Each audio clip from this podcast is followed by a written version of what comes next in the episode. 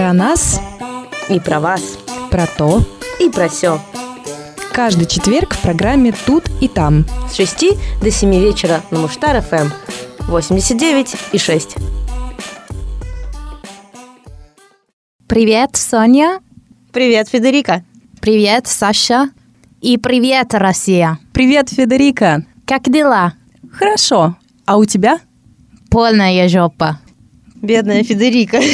Выучила самые полезные слова в русском языке. Здравствуйте, наши дорогие радиослушатели. Как вы видите, у нас сегодня очень особый гость. Это наша коллега Федерика. Она из Италии, но она учит русский язык. И знаете, кто ее учитель? Соня. Да, внезапно так сложилось. Оказалось, человек заинтересован. Хотя сначала началось с того, что я просто написала на своей руке слово «привет» и заставила ее прочитать. Но как-то да, получается. А Федерике, между тем, 27 лет. А теперь она хочет учить новый и очень сложный язык. который мы с вами, к счастью, знаем от рождения. Но я хочу сказать, что Федерика очень мотивирована. Она практикуется в чтении на русском. Каждый раз, когда ей предоставляется такая возможность. Вчера она призналась мне, что практикуется в ванной с моими вещами. Оказалось, что она читает этикетки а, на косметических средствах, которые стоят э, в- у Саши в ванной. Да, который я привезла с собой из России. Но что я хочу сказать, Федерика так замотивирована на изучение русского языка, в том числе потому, что у нее очень хороший учитель. Она всегда говорит о тебе, Сонь, что ты очень талантливый преподаватель, ты объясняешь всегда очень понятно и стараешься, чтобы ее результат изучения был очень-очень успешным, скажем так. Я еще и строгая.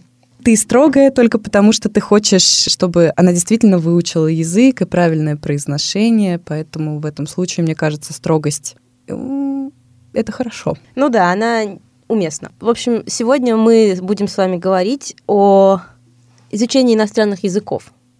Да, и мне кажется, что это очень важная тема, особенно в России, потому что, к сожалению, мало кто у нас говорит на английском языке или каком-либо другом, тем более. И в одной из прошлых программ мы вам рассказывали, что мы здесь записываем программы не только на русском языке, но еще и на английском. И порекомендовали вам подключаться к нашим англоязычным программам тоже. Да, сейчас вы можете еще и в виде подкастов все наши передачи слушать на сайте anchor.com. В поисковике вбивайте Муштар FM, M-U-S-T-A-R, и вам выдастся наш подкаст со всеми записанными передачами не только на английском и русском, также итальянском, испанском, французском, шведском. Скоро немецкие появятся передачи.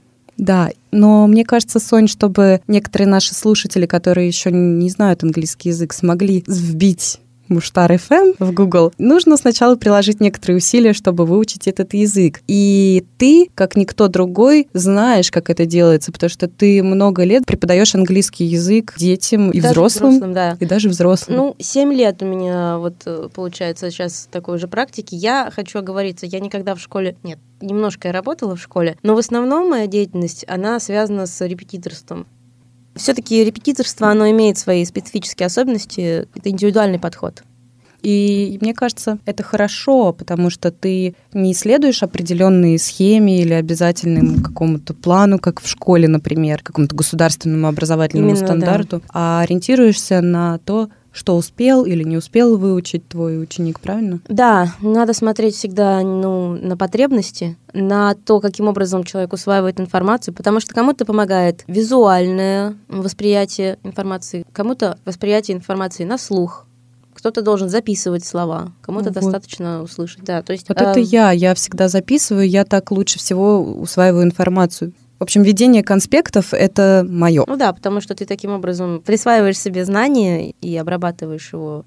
Вообще, посредством письма у нас развивается внутренняя письменная речь, которая как раз-таки связана с умением вообще выражать свои мысли устно и мыслить на языке.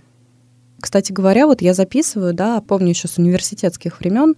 Потом, когда приходится эти знания вызывать в памяти, у меня даже это какой-то картинкой моего конспекта отображается. Да-да-да. То есть вот это вот скорее к какому можно отнести типу запоминания? Я думаю, это визуальная память. Ну, кстати, знаешь, в конце прошлого века такой психолог Говард Гарднер предложил теорию множественного интеллекта, заявив о том, что существует как минимум шесть различных видов интеллекта, которые действуют как самостоятельные такие модули в нашем сознании. К ним относятся лингвистический, логико-математический, пространственный, музыкальный, телесно-кинестетический, личностный. Я также еще знаю, что многие утверждают, есть еще двигательный интеллект, физический, и предполагается добавить экзистенциальный. А я вот слышала, но сейчас очень популярно такое понятие, как эмоциональный интеллект. Это что-то другое? Слушай, по-моему, эмоциональный интеллект это не связано с теорией множественного интеллекта, но тоже интересная тема. Я думаю, когда-нибудь про эмоциональный интеллект мы сможем с тобой поговорить. Да, это очень интересная тема. Да. А насчет языков э, в разрезе вот этой вот теории Гарднера, считается, что человеку с лингвистическим интеллектом легче освоить язык. Но на самом деле, если следовать этой логике гарднеровской, язык освоить может любой человек при правильном подходе который mm-hmm. как раз доступен в условиях индивидуального обучения. И я, хотя очень скептически отношусь к этой теории, во-первых, она недоказуема, во-вторых, она немного противоречит другим теориям. Когда я занимаюсь детьми, стараюсь понять, какое вот звено преобладает в личности этого ребенка. Какой тип запоминания он использует? Да, использует, и вообще да? тип восприятия информации, угу. тип восприятия окружающей среды. То есть, если, допустим, это музыкальный интеллект, то мы должны ориентироваться, если говорить о преподавании языка, на звуковую составляющую, да, но обнаруживать какие-то взаимосвязи музыкальные, звуковые, угу. фонетические в языке. Угу. Но это такая тема, это все очень абстрактно. Но мне кажется, это хорошо, потому что в этом случае получается, что ты, как преподаватель, подстраиваешься под ученика, а не ученик должен ну, подстраиваться под тебя и твою систему Разумеется, это вообще гуманистическая модель образования. Я ее придерживаюсь. К сожалению, в нашей школе ее реализовать невозможно, я имею в виду в государственных школах, потому что школа у нас, как известно, вторая армия или тюрьма. Это очень печально, но... Но в конце концов язык можно учить не только в школах, а в том числе с репетиторами или на курсах, или даже самостоятельно. Я знаю, что ты знаешь много языков, mm-hmm. и в том числе ты можешь говорить по-венгерски, ну... что очень-очень э, впечатляет нас всех. Я не представляю, как тебе, наверное, скучно на наших занятиях венгерским языком, потому что ты это все уже давным-давно знаешь, а мы изучаем какие-то слова и какие-то звуки. Я просто иногда люблю, люблю выпендриваться. Но первый язык, который я изучала в школе, был испанский. Английский у меня только с пятого класса появился. А венгерский я учила действительно сама, под впечатлением от Венгрии полтора года назад. К сожалению, только на три месяца меня хватило. Потом напряженный график, он дал о себе знать, и я, в общем, прекратила на время обучения. Надеюсь, что на время. Угу. Да. Но ты еще понимаешь итальянский. А, как оказалось, да, я понимаю итальянский, чему итальянки наши думают, что я шпион. Да, они постоянно говорят, что ты или шпион КГБ, или же еще Соню называют Google Translator. Ну, да, я так с холодным носом все это на самом деле стараюсь воспринимать. Да, но ты вот как человек, который знает много языков, ну, по крайней мере, ты можешь их понимать и, в принципе, говорить, ну, это ты сейчас, конечно, скромничаешь, но я могу видела. И выучить даже. Да, да, и можешь выучить, и ты в том числе самостоятельно учил венгерский, например. Дашь советы нашим слушателям, как можно выучить язык? Во-первых, я хочу сразу сказать, есть же такое убеждение, что язык надо учить до 10 лет. Иностранный, а потом не усваивается, mm-hmm. а уж тем более после 30 безнадега. Да, я слышала, что, в принципе, до 18 лет еще можно что-то выучить, а потом ха, можете не стараться. Слава богу, ученые это опровергли. Люди, которые начали изучать иностранный язык в 20 лет, при должном старании показывают те же результаты, что и дети, которые начали изучать язык в 10 лет. То есть, если сравнивать их, ну, понятно, в одинаковые условия ставить, Угу, в 20. А что насчет 30? И 30 тоже. Да? Причем, да, даже и в 50. Нейропластичность мозга, она со временем, конечно, ухудшается, но тем не менее, вот это умение устанавливать связи, выстраивать нейронные сети, угу. она сохраняется. И если ты занимаешься регулярно, то твой мозг он может воспринимать информацию. Причем люди пожилого возраста имеют некоторые преимущества перед теми, кто начинает изучать язык в раннем возрасте. У них развито абстрактное мышление. У детей mm-hmm. развивается абстрактное мышление к 10 годам. Mm-hmm. А как ты можешь понять какие-то сложные грамматические концепты, которые, как зачастую, у нас объясняются на уровне абстрактных абсолютно вещей. Мгм. В 7 лет ты не можешь это усвоить. Мгм. И, соответственно, когда у тебя нет жизненного опыта, ты не можешь многие понятия вообще воспринимать. Что это за слова?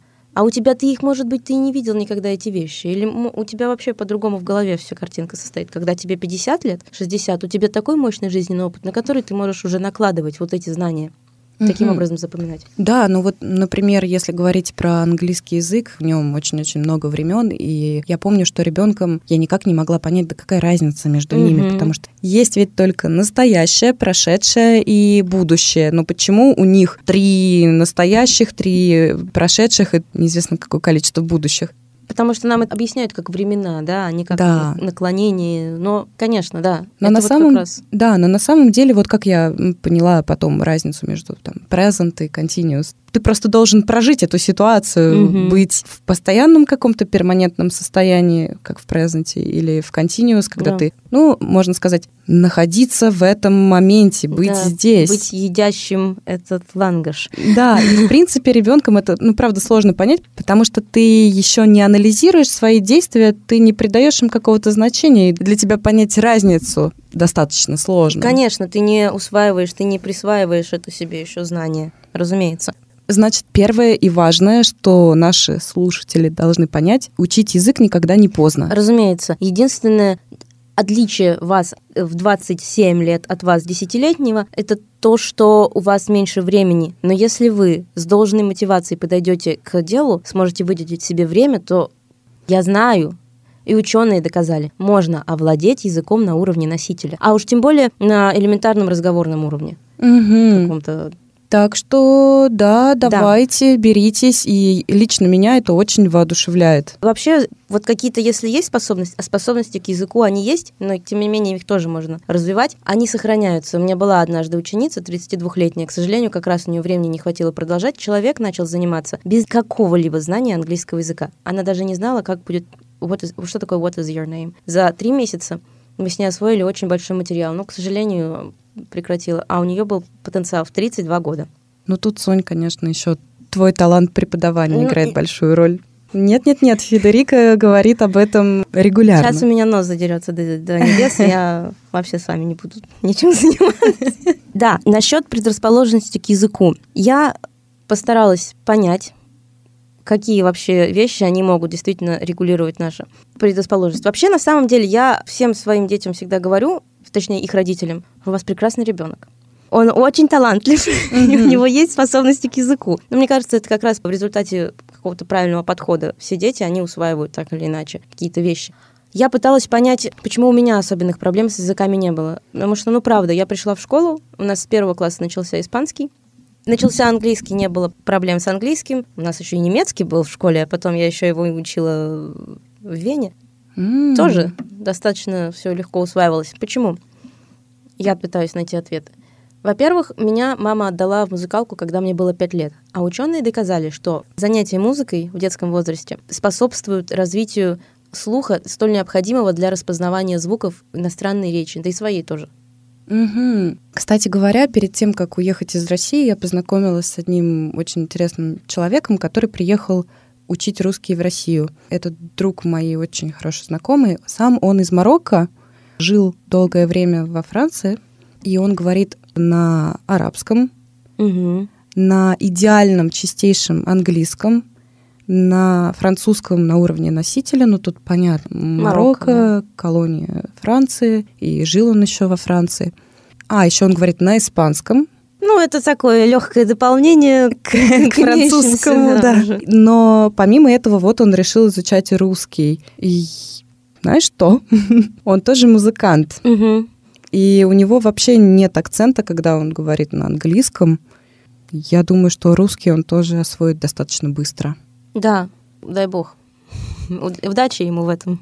А если я не, не занималась и не занимаюсь музыкой, есть у меня шансы? Да, при правильном питании, например. М, Да, если ты ешь достаточное количество омега-3 жирных кислот, мгм. твой мозг работает эффективнее. Устанавливаются крепкие нейронные связи, точнее, поедание жирной рыбы при должном внимании к занятиям способствует установлению крепких нейронных связей. Угу, то есть правильное питание помогает нашему мозгу работать более эффективно, правильно? Ну да, конечно. Значит, можно есть мою любимую семгу и заниматься английским в то же время. Надеюсь, тебе это, да, поможет. Угу. Но лучше каким-нибудь еще языком. Но на самом деле, мне кажется, зная один иностранный язык, ты с легкостью можешь приступить к изучению второго, третьего иностранного языка. Потому что ученые обнаружили, что изучение иностранных языков повышает нейропластичность головного мозга.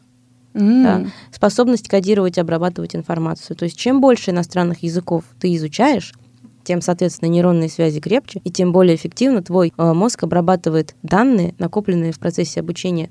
Ну, соответственно, ты можешь применять уже эти знания.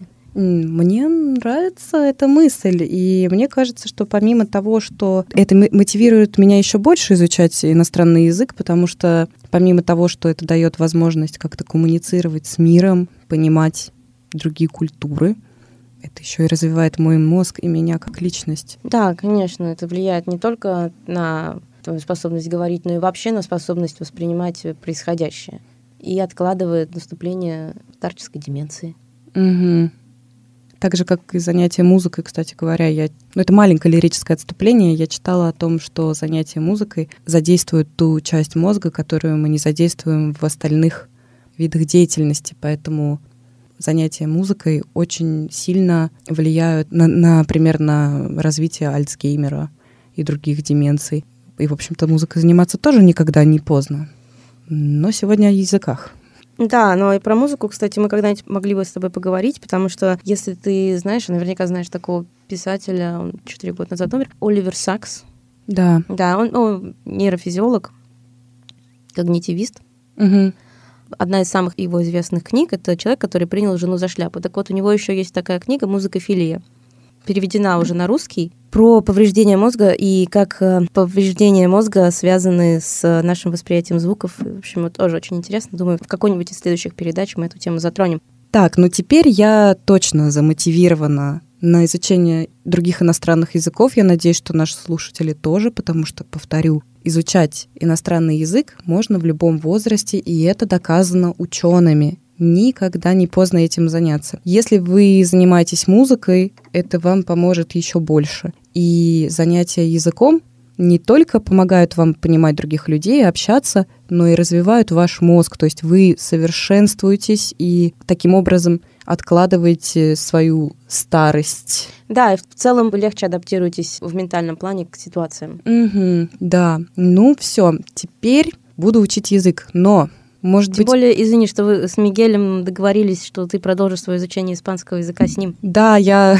действительно попросила нашего испанского коллегу позаниматься со мной испанским языком, потому что когда-то я начинала учить испанский, но забросила. Я бы, конечно, хотела еще немецкий выучить. Но, э, кстати, вот насчет забрасывания языков, такое было с моей мамой, которая в школе учила немецкий, в университете учила немецкий, а потом в возрасте почти 50 ей было, пошла на курсы немецкого, и у нее все получалось. М, Да, Здорово. она знает его получше меня. Как классно. А вспомнила, потому что, во-первых, да, и опять-таки еще одно доказательство того, что мозг работает после 30 тоже. Это меня радует. Знаешь, что самое сложное иногда бывает в теме изучения языков, это выбрать, какой язык учить, потому что сейчас я решила, что все-таки это будет испанский, хотя я еще учила французский и немецкий пыталась учить. Правда, немецкий самостоятельно, французский в школе, испанский с э, друзьями. Моя очень хорошая знакомая, она преподает испанский язык. Ну вот, я выбрала испанский, но это был непростой выбор. Ну, посмотрим. Буду делиться с вами своими успехами. Обязательно. Я тебе могу сказать, что испанский, он очень хорошая база для изучения последующего французского. Мгм. Ну и вот, не знаю, с итальянским я уж подумала, раз мне так э, легко его понимать, может быть, начать на нем говорить, так что, может быть, я начну учить итальянский. М, здорово, у вас получится с Федерикой такой культурный обмен. Ты Да. учишь ее русскому, а она тебя итальянскому. Да, изначально планировалось, что я учу ее русскому, а она меня кормит, но, в принципе, так тоже можно. В принципе, так у нас тоже бывает. ну, хорошо. Теперь, когда я точно решила, что я буду учить язык, скажи мне, вот как практикующий специалист, как преподаватель, какие конкретно шаги я могу предпринять, может быть, какие-то лайфхаки, техники, которые облегчают изучение языков?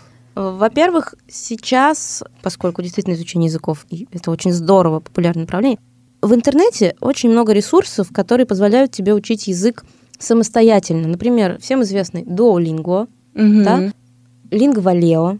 Да, я пользовалась э, когда-то, ну, я смотрела, что такое лингвалео. И, кстати говоря, как мы отмечали в нашей предыдущей программе, Мгм. что геймификация Да. помогает усвоению информации, там как раз э, реализована эта концепция. Как раз, да, и нет никакого скучного учебника. По себе судить не могу, потому что когда я изучала венгерский, я взяла самый такой кондовый учебник э, советский, и мне доставляло удовольствие с ним заниматься, но, возможно, я просто такая мазохистка. Я люблю учить грамматику и все такое. Ну, изучение языка должно быть интересным. Какая проблема возникает у тебя при изучении? Ну, может быть, овладение новой лексикой, да? Да. Очень хороший способ запоминания — это карточки. Это такой очевидный, да? Не пиши списки слов. Мгм. Это глупо. Пиши карточки. С одной стороны слово, с другой стороны перевод. Причем знаешь что? Я своим детям мелким говорю еще, рисуйте картинки, которые помогут э, создать образ. Я думаю, что со взрослыми тоже прокатит. Знаешь, по поводу карточек, не так давно я прочитала книгу, которая называется Легкий способ изучения любого языка, по-моему, так. Там рассказывается про метод карточек, в том числе с научной точки зрения. Оказывается, эффективно, вот как ты сказала, именно не слова использовать на другой стороне карточки, то есть не перевод, а какую-нибудь картинку, притом картинку, которую вы представляете именно вы представляете Да. себе, то есть создать визуальную ассоциацию Мгм. с этим словом. Например, если я учу французский, и мне нужно запомнить слово бабушка, я не буду искать бабушку русскую из русской деревни возле печки. Я буду искать какую-нибудь французскую бабушку, очень ухоженную, с маникюром, причесочкой, которая проводит вечер со своими подружками в одном из парижских кафе за бокалом бордо. Еще про карточки очень важная вещь, что их нужно повторять регулярно, Да. потому что ученые выяснили, что информация лучше всего запоминается, когда вы повторяете ее в тот момент, когда ваш мозг начинает немножечко забывать ее. М, Есть даже программы и приложения для телефона, которые помогают вам создавать и запоминать карточки. Вот самое популярное это Анки. Эта программа, вы можете скачать ее на компьютер. Она Мгм. бесплатна. Для пользователей Android она тоже бесплатна. Для пользователей iPhone есть бесплатный аналог, который тоже называется Anki App. мгм. Но вот э, очень классно. И при том этот метод можно использовать не только для изучения языка, но и вообще для запоминания любой информации. Такая мнемотехника, да, там Да, используется? да. Мгм. Ну, э, вот, да, на самом деле, насчет рисунков, видимо, что-то я соображаю, потому что я своих детей всегда заставляю рисовать самостоятельно. Конечно. Мне так один рисунок понравился два года назад, что я вот набила его на руке. Ух ты! Ну, это, Это рисунок другой- твоего Это ученика? рисунок моего ученика. О, ничего себе. Вот это вот. Да, так здорово. Очень-очень мило. Да. Но ты уже сказала про регулярное повторение, и это еще один совет, ну, он очень тоже очевидный, регулярно заниматься. Занятия раз в неделю не только языком, вообще ничем, ни к какому результату не приведут. Мгм. Потому что за неделю информация успевает испариться из краткосрочной памяти и не откладывается в долгосрочную. А если вы занимаетесь хотя бы дважды в неделю, как я говорю, лучше чаще, но меньше. Имеется в виду, ты можешь заниматься хоть 40 минут, дважды, трижды в неделю, и результат твой будет намного заметнее, нежели чем если бы ты занималась раз в неделю полтора-два часа. Мгм. Но мне кажется, тут даже вот если работа, дела, понятно, иногда сложно найти время, но даже 20 минут, когда вы в метро или в автобусе, просто повторите вот эти карточки, эту лексику, это лучше, чем забросить все занятия на месяц-два и потом пытаться вспомнить и вернуться к этому всему. Это ничего, кроме разочарования в себе, не принесет. Конечно, если вы только начали изучать язык и сразу на месяц, там, да, да, даже на две недели вы сделали перерыв, у вас пока еще не успели устояться вот эти связи нейронные, пока что нет базы, на которую можно опереться, и, конечно, тогда все придется заново. Это сизифов труд. Мгм. И вы разочаровываетесь в себе. Это я Да, говорю по своему мотивацию. опыту, да, и все уже не хочется ничего изучать, и ну его. Конечно, как только ты начинаешь уже какие-то предложения строить, я считаю, что нужно искать возможность практиковаться в языке. Да, минимально, да, какие-то там маленькие диалоги. Но видеть, что твои знания применимы. Ты не просто так тащишь в гору камень, толкаешь. Да, вот, кстати говоря, я хочу сказать, что я регулярно практикую свой венгерский в пабах. И это приносит мне большое удовольствие, потому что, ну и, видимо, Барменам очень нравится мой уровень венгерского языка, когда я заказываю себе шот уникума и бокал белого вина, и все это звучит так, как будто бы я была венгеркой, но да, я стараюсь при возможности практиковать свой пока что очень ограниченный, но все-таки венгерский язык. Еще хотела добавить по поводу того, что э, нужно говорить на языке. Это, на мой взгляд, очень-очень сильно развивает ваш навык владения языком, потому что, например, когда я училась в университете, у меня была хорошая такая грамматическая база английского языка, но я не могла говорить, я как-то боялась ошибиться. И вот я поехала в путешествие в Сибирь с тремя американцами. Естественно, мы с ними много разговаривали, обсуждали что-то, но помимо этого э, мы ехали в поезде Москва-Владивосток в плацкарте, это было незабываемое приключение. Прости, а сколько вы ехали? Не неделю, восемь дней? Но мы ехали только до Омска, а, а потом от Омска до Новосибирска. Ну, это уже на другом поезде. Угу. Потом из Новосибирска а, ребята уже поехали в Иркутск. Ну, в общем, мы покатались. Угу. Но самое интересное, что каждый раз мы ехали в плацкарте, и все люди, вот простые работяги, да, все хотели пообщаться с американцами. Естественно, никто не говорил по-английски. И я выступала в роли переводчика – эта поездка настолько продвинула мой уровень владения английским языком, я просто не могу вот передать. После этого у меня отпал какой-либо страх ошибиться, потому что это не ваш родной язык. Мы все ошибаемся, это нормально. Мы потом уже распознаем свои ошибки и умеем их исправлять. Но самое главное, чтобы вас понимали, когда вы говорите на языке, вы действительно его лучше всего практикуете, на мой взгляд. Да, я помню, что у меня был похожий experience, когда я по обмену поехала после девятого класса в Германию. И там я общалась на английском в семье. И я помню, как меня это воодушевило угу. в начале учебного года. К сожалению, наша в некотором смысле пенитенциарная система образования... Сразу видно, что ты из Санкт-Петербурга, Соня. Ну, согласись, школа — это орган принуждения. Согласна. Но у меня была хорошая школа, меня особо не принуждали, ну, да. но это частный случай. Частный случай частной школы, а государственные школы, они, как правило, к сожалению, ну, ладно, не будем.